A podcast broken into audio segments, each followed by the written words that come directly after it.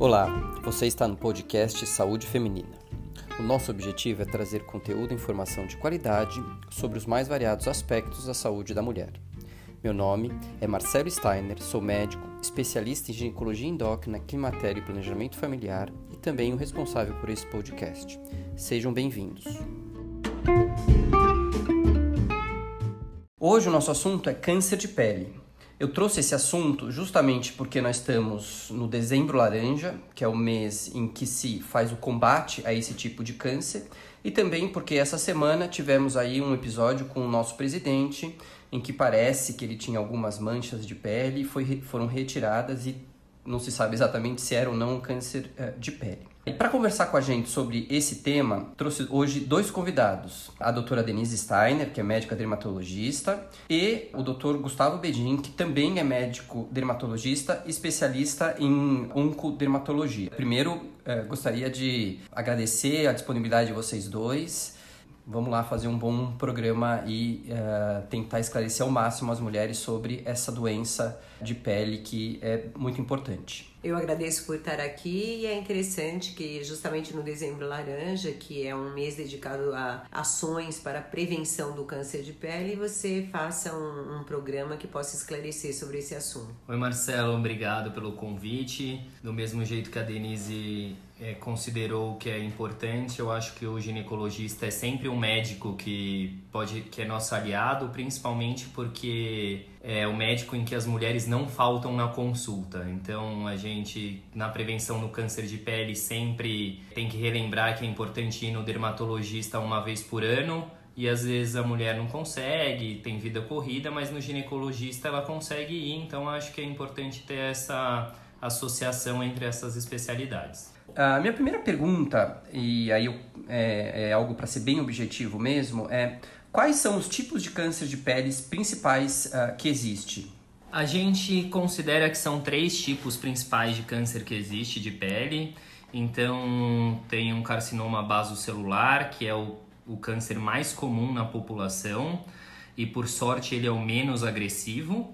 É, temos o espino celular, que é um câncer que não é tão incomum, tem uma prevalência razoável é, e tem uma agressividade maior. E a gente tem um que é menos comum, que é o melanoma, que daí é um, um câncer mais grave, que exige muito cuidados e várias formas de tratamento.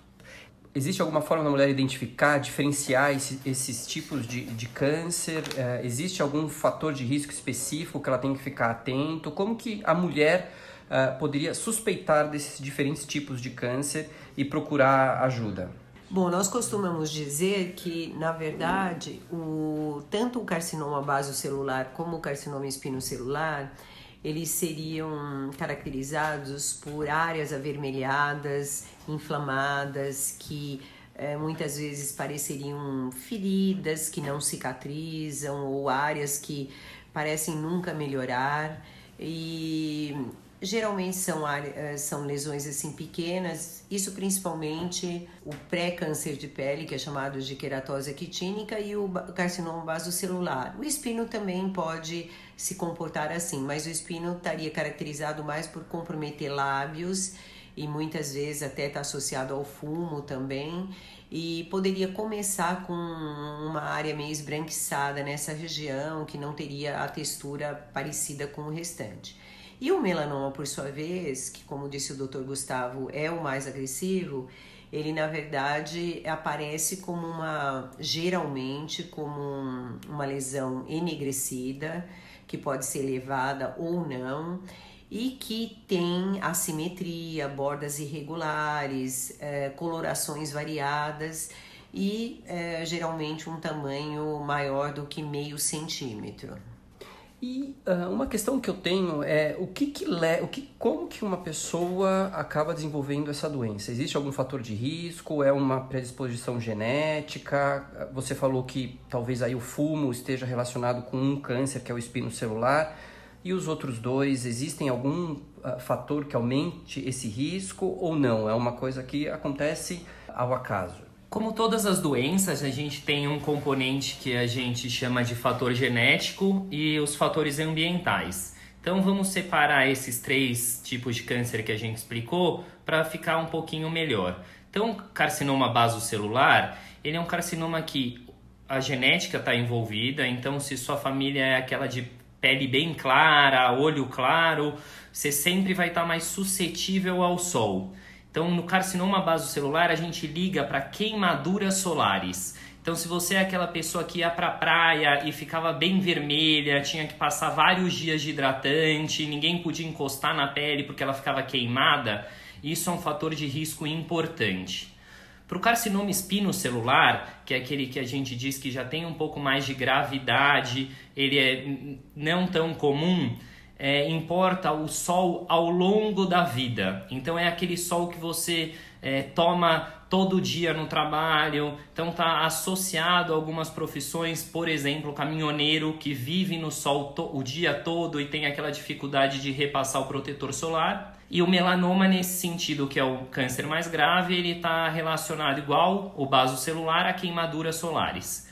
No melanoma, o fator genético ele é mais importante que nos outros. Então, se você na família tem dois parentes de primeiro grau que tiveram melanoma, você já tem que estar mais atento. A gente chama isso de grupo de risco. Então, dois parentes de primeiro grau, uma mãe, uma tia, um primo de primeiro grau e, e um pai tem que ficar atento nisso. Bom, entendi que o melanoma tem uma questão genética importante, mas o que me chamou a atenção é que todos têm uma relação aí com exposição solar, uma de forma mais aguda, mais uh, grave, pelo que eu entendi, né, o base celular e o melanoma, e um, uh, uma questão de ser um processo mais crônico de lesão uh, com o sol. Então, creio que um fator principal seja a exposição solar. Eu queria confirmar isso com a doutora Denise Steiner e ver como a mulher aí deve se comportar em relação a esse fator de risco para o câncer de pele que é o sol. Bom, como já foi dito, os fatores ambientais de uma maneira geral e a genética vão influenciar. Então, a pessoa mais clara, no sentido, quando pensamos em câncer de pele, é sempre a pessoa mais suscetível, comparando com pessoas que têm pele mais morena. Isso não quer dizer que todos não devam se proteger, mas a pessoa mais clara, com olho claro, com pele clara, com cabelos é, claros e que tem algum câncer na família, é sempre a pessoa que tem mais risco e que se deve se proteger mais. Como ela se protege? Isso. Com roupa, protetor?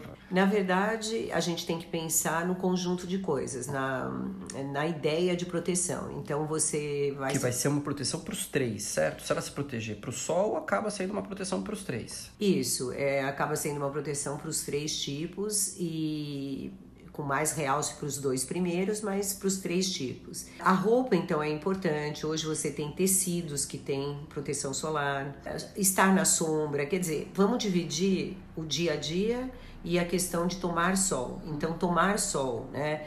época de férias, estar na praia, é, estar num clube, quer dizer, estar é, tomando sol, nesse momento a pessoa tem que se proteger. A gente pede para que o filtro solar seja usado uma meia hora antes dela começar essa exposição, é, seja sempre muito bem espalhado. Na questão da quantidade, é, ela tem que ser uma quantidade generosa para que ela faça a proteção que aquele produto está dizendo. E, e, ela tem que repetir a cada três horas. Lembrar sempre que é muito importante a prevenção. As crianças devem ser protegidas e para as crianças nós podemos até pensar em roupas, né, principalmente roupas com proteção solar, chapéu, porque o dano que vai havendo causado pela radiação ultravioleta é um dano cumulativo. Então, eh, se considera que já aos 20, 25 an anos a pessoa teria 75% do dano celular e tecidual que levaria ao câncer de pele. Só que isso não aparece, porque na verdade as pessoas têm um sistema, é, pessoas saudáveis têm um sistema de reparação desses danos meio rápido, mas os defeitos vão ficando. Então, normalmente, os sinais de câncer de pele vão começar a aparecer lá para depois dos 40, 50 anos. Mas desde pequeno, aquilo já está danificando e já está predispondo ao aparecimento de um câncer de pele. Então, a proteção nas crianças é muito importante. Agora, a questão do dia a dia é muito relacionada à atividade da pessoa. Aquelas pessoas que trabalham em escritório, que trabalham sempre em algum lugar coberto, já não haveria tanto a preocupação do uso sistemático do filtro. Não sei se o doutor Gustavo concorda. Eu concordo, acho que é importante passar pelo menos duas vezes por dia quem está nos escritórios é, uma vez antes de sair de casa e uma vez, se for possível, no horário do almoço. Tem alguns grupos específicos, né, que triatletas, por exemplo, que fazem uma corrida muito longa no sol ou só corredor, esse grupo tem que ficar com certeza mais atento e repassar sempre. Aí uma pergunta de, de um não especialista, é, na verdade duas perguntas. Uma é aquele sol uh, que eu tô dentro de um ambiente, assim, que tem que a, a luz do sol vai passar por um vidro e vai chegar na minha pele. O risco se mantém, é um risco menor menor, é uma coisa que é, tem que ter essa preocupação. E uh, outra coisa, uh, quando tem uma pinta que é alguma pinta que talvez no início não seja suspeita, mas ao longo do tempo ela vai aparecendo, eu tenho que proteger mais. Existe algum, alguma questão em relação a proteger mais algum lugar específico?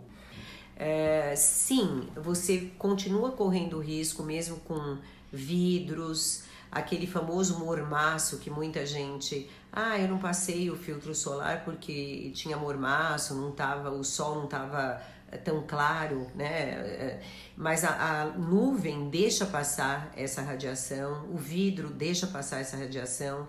A criança, quando ela está brincando dentro da água, também pa passa uma parte da radiação. A areia reflete muito, né? Superfície, assim, a neve reflete muito sol, então em todas essas situações você não, não está protegido, por isso seria necessário o uso do protetor solar. Agora eu vou falar um pouco então dessa questão de proteger ou não uma área mais específica, ou uma pinta, alguma lesão. É, não tem nenhuma. É, não, assim, não é uma questão específica disso, porque a partir do momento que aquela lesão é uma lesão maligna, as células já estão lá. Então você vai no médico, ele olha, aquilo é uma lesão benigna, você se protege normalmente como você se protegeria antes. Se a lesão tem uma suspeita, existem alguns métodos de ou acompanhamento ou biópsia, o que for necessário, mas se proteger mais não vai fazer diferença na evolução dela. Bom, é, perfeito. Então acho que deu para entender muito bem que na verdade é evitar que o sol chegue na pele. E isso feito com né, roupa, óculos, uh, chapéu e principalmente protetor solar, que a gente sabe que às vezes não é a aderência não é muito boa, mas é uma recomendação para ser, ser feita. Eu queria só acrescentar que uh, nós estamos falando do sol de uma maneira geral.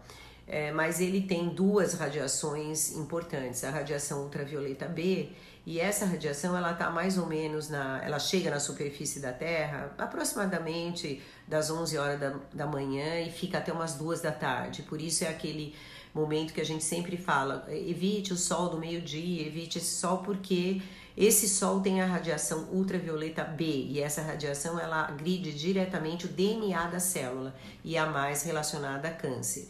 E já o resto da radiação, que é o UVA, a principal, e que ela tá desde que amanhece e anoitece, ela também chega na pele e também prejudica, mas de uma forma diferente. Ela penetra mais profundamente e atinge outras estruturas, os vasos, as glândulas, outros tipos de células. E ela é responsável principalmente pelo fotoenvelhecimento, que é uma questão também que as mulheres, né, você fala da saúde da mulher, elas se preocupam bastante, porque é esse essa radiação principalmente que vai levar a rugas, a manchas, a flacidez de pele, né? Obviamente o conjunto todo é importante, mas existe, dá pra gente fazer esse tipo de separação. O que eu é, entendo dessa sua fala é o seguinte, uh, o dia todo é um fator de risco. Lógico que existem períodos em que você tem uma radiação mais agressiva, que, né, que é normalmente aí depois das 10 da manhã até as 2 da tarde. Mais ou menos aproximadamente. Mais ou menos aproximadamente. Mas mesmo nos extremos, onde o sol está um pouquinho menos uh, agressivo, ainda há, é, é um problema e tem que se uh, prestar atenção. Né? Não, tem, não tem janela de, de oportunidade é. uh, em relação ao dano solar. Perfeito. E, logicamente, cronicamente, o envelhecimento, eu acho, sem dúvida, que é importante.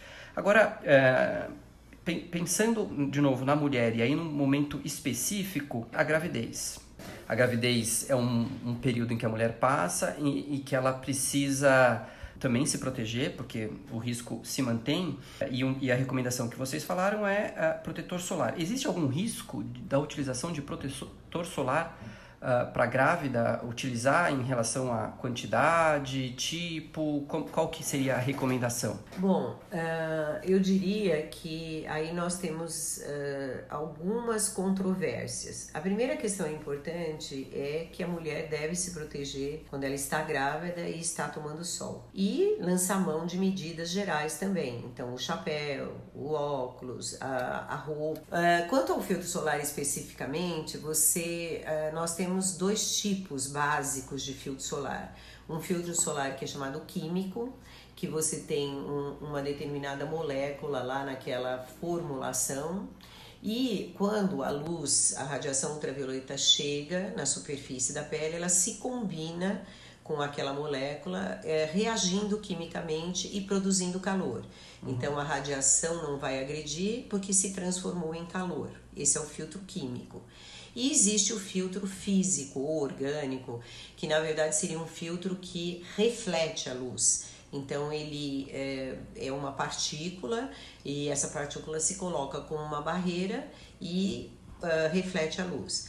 De uma maneira geral, se considera que o mais interessante seriam situações como uma gravidez, ela usasse mais o filtro é, físico, né? Que não tivesse essa química.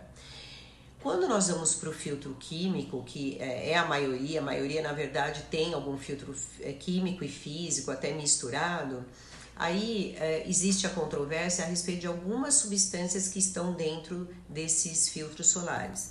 São poucas substâncias, são substâncias que estão numa concentração muito baixa, mas que de alguma forma já houve algum relato, algum trabalho que mostra que é, se houver aplicações sucessivas e tudo, poderá haver alguma absorção.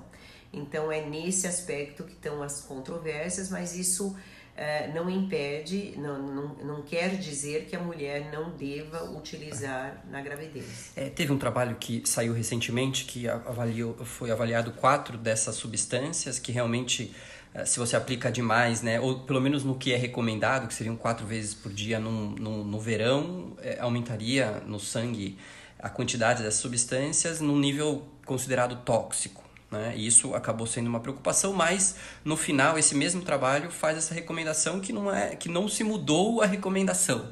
Que é, é para proteger, porque o benefício de proteção é muito maior do que alguma provável toxicidade que possa acontecer dessas substâncias. É, e uma outra questão que aí eu acho que também há uma controvérsia, mas é importante quando a gente fala uh, em relação a sol, é a vitamina D, né? Porque a principal fonte de vitamina D é a produção endógena que é feita justamente na pele e para fazer essa produção precisa de sol. Se você evita sol, teoricamente você não produz a vitamina D em quantidade adequada e isso acaba levando a uma diminuição da vitamina D no sangue, a uma hipovitaminose D que alguns estudos mostram que podem ter consequências aí não ideais. Como que deve ser, então, aí a abordagem dessa questão? É, existe, poxa, um determinado tempo que a mulher área de exposição que a mulher deva, se, deva fazer para ter uma produção mínima de vitamina D ou não? O ideal é mesmo ir para a suplementação? Existe uma identificação de grupos de risco? Como que, como que deve ser é, essa questão? Né? A gente está falando aí hipovitaminose D versus riscos de exposição ao sol, que a gente começou abordando, que justamente o câncer, o câncer de pele é um deles. Esse é um assunto bastante controverso. Nós tivemos oportunidade no ano de 2014 de fazer um consenso de fotoproteção brasileiro, que não havia, e a nossa literatura acabava sendo toda baseada em trabalhos estrangeiros, onde a radiação de alguma forma é bastante diferente.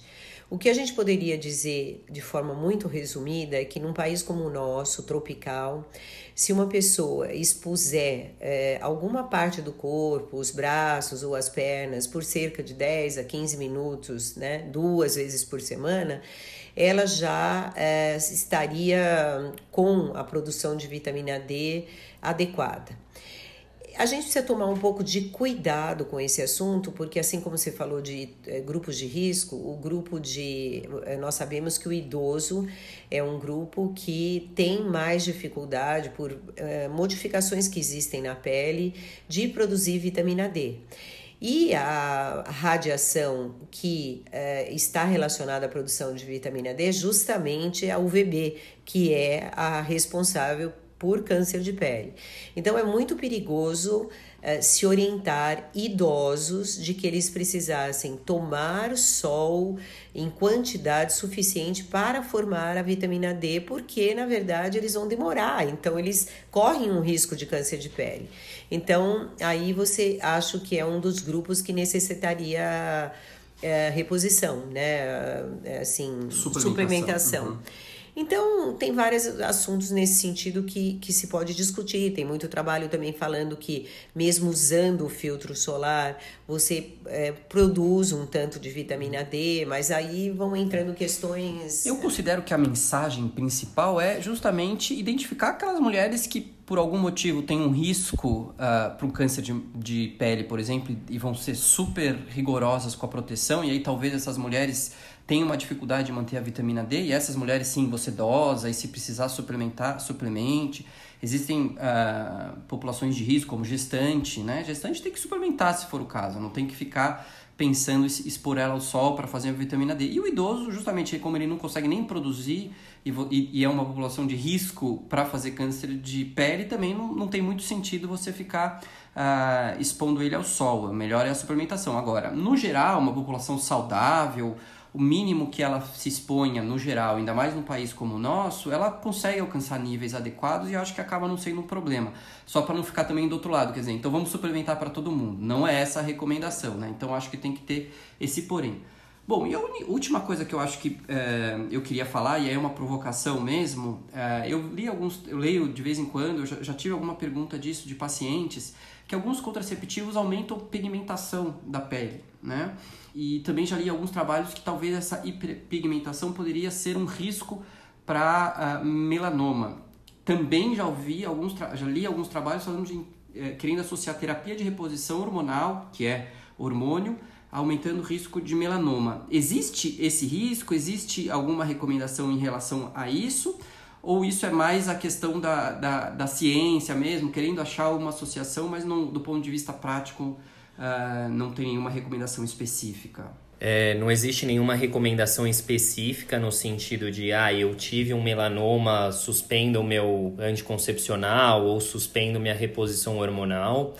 Pode ser que a ciência ainda venha descobrir alguns critérios, mas é, como o ser humano é muito complexo, acho que isso depende de várias associações. Então, talvez algum determinado melanoma que tenha uma um gene específico associado a um hormônio possa aumentar esse risco, mas que a gente saiba pelo número de pessoas que usam hormônio e por essa preocupação, você não tem nenhuma recomendação no sentido de suspender ou não suspender, é, ou evitar, mesmo se for um grupo de risco.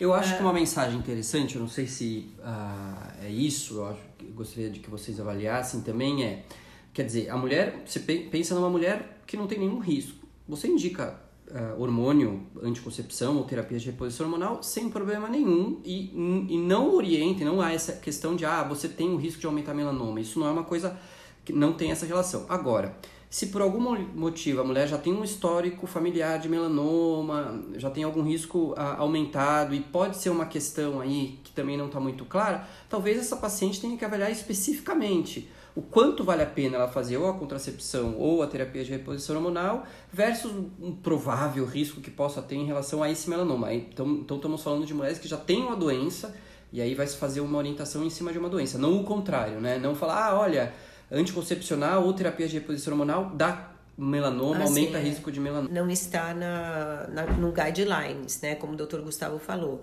Não tem essa recomendação dessa maneira. Mas eu acho que você está falando uma coisa de bom senso, né? Que é a questão de ela já tem, então vamos analisar e, e cada Exatamente. caso. Agora, só para complementar o melasma, né?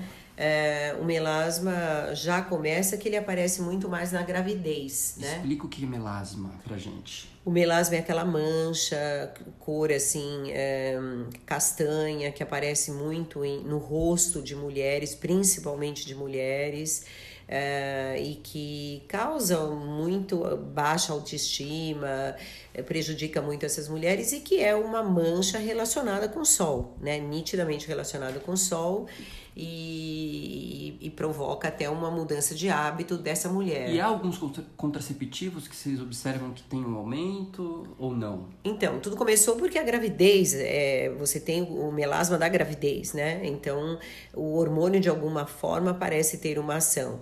Já há alguns trabalhos mostrando que sim, que parece que não específicos, mas que o estradiol uh, que existente nas pílulas poderia de alguma forma fa favorecer. Mas a conduta que é, os dermatólogos. O, o estrogênio, né? é, o estrogênio. Normalmente é o etinil e o estradiol. É, o componente estrogênio. O componente é um, estrogênio. O estradiol é mais potente até do que Porque isso você poderia até saber mais do que eu, mas na verdade o progestágenos das pílulas ainda não está assim muito claro o que, que ele poderia causar. Sim e aqueles que tivessem só progestágeno, se ele por acaso também teria essa uh, papel. Só que acontece o seguinte, uh, o que que tem assim em recomendações para o dermatologista?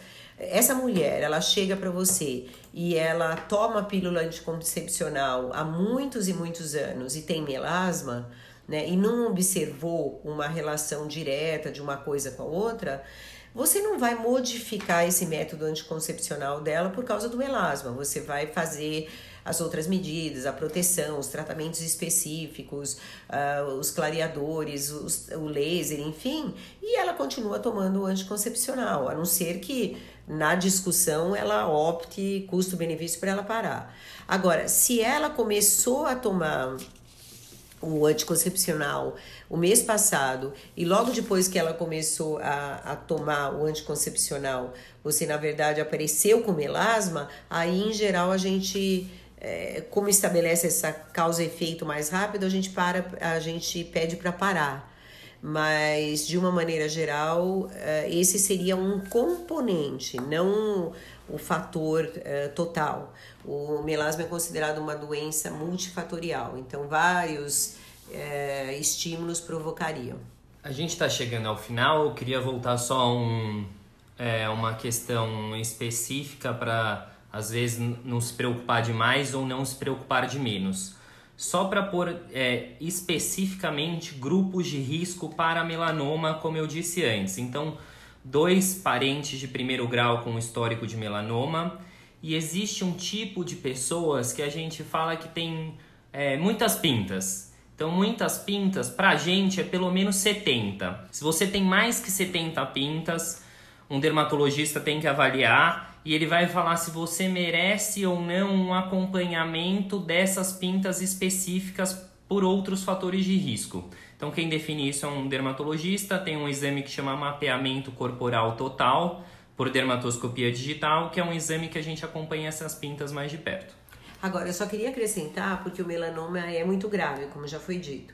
Se você hoje é, vai num, num, num, médico e é diagnosticado e você é, tratar, isso pode significar a tua cura, porque ele está in situ, ele está com pouca agressividade. Se diz a identificação precoce, né? Isso, precoce. E se você passar um ano, talvez, né, e ah, deixa e depois eu vejo, isso já pode significar que ele esteja numa profundidade onde haja um risco de metástase, ou seja, aquilo do câncer ir para outro órgão que não a pele, né, no caso. E aí é, você já mudou totalmente o prognóstico dessa doença. Então, isso é uma coisa muito importante que a prevenção é, nos auxilia. Bom, uh, antes de eu finalizar, eu queria saber se vocês dois uh, querem passar aí os endereços uh, de mídias sociais para os nossos ouvintes conseguirem entrar em contato com vocês e fazerem perguntas mais específicas, porque o assunto é bem abrangente, então acaba não, não dando tempo para a gente explicar tudo. Então, se alguma ouvinte tiver alguma questão, ela pode fazer especificamente para vocês dois. Minha mídia social pessoal e profissional é arroba Gustavo. E se você é médico, tem mais interesse no assunto de dermatoscopia, eu tenho um Instagram que chama Dermoscopy Underline. E eu ponho imagens de lesões cutâneas. Soletra, acho que é Dermoscopy. É D-E-R-M-O-S-P-Y underline. E o meu uh, e-mail, se quiser me mandar alguma pergunta, é steiner.com.br. Certo, e procura a doutora Denise Steiner É, no Facebook, Steiner no e- acho que é fácil é, no Google E Clínica achar. Denise Steiner no, no Facebook e no Instagram. Bom, ah, o assunto é muito interessante, muito importante, justamente por isso tem um mês, ah, o mês laranja em dezembro dedicado para esse assunto. Eh, creio que nós conseguimos passar por cima e de quase tudo, pelo menos para dar uma ideia da, da importância desse tema e conseguir orientar o mínimo ah, possível. Ah, agradeço mais uma vez aqui os dois convidados e também a você, ouvinte, pela paciência. Eu fico aguardando também aí ah, questões em relação a esse tema e também sugestões em relação a próximos temas que a gente pode abo- abordar no meu hum, eh, Instagram, que é Dr. Marcelo Steiner. Muito obrigado e até a próxima.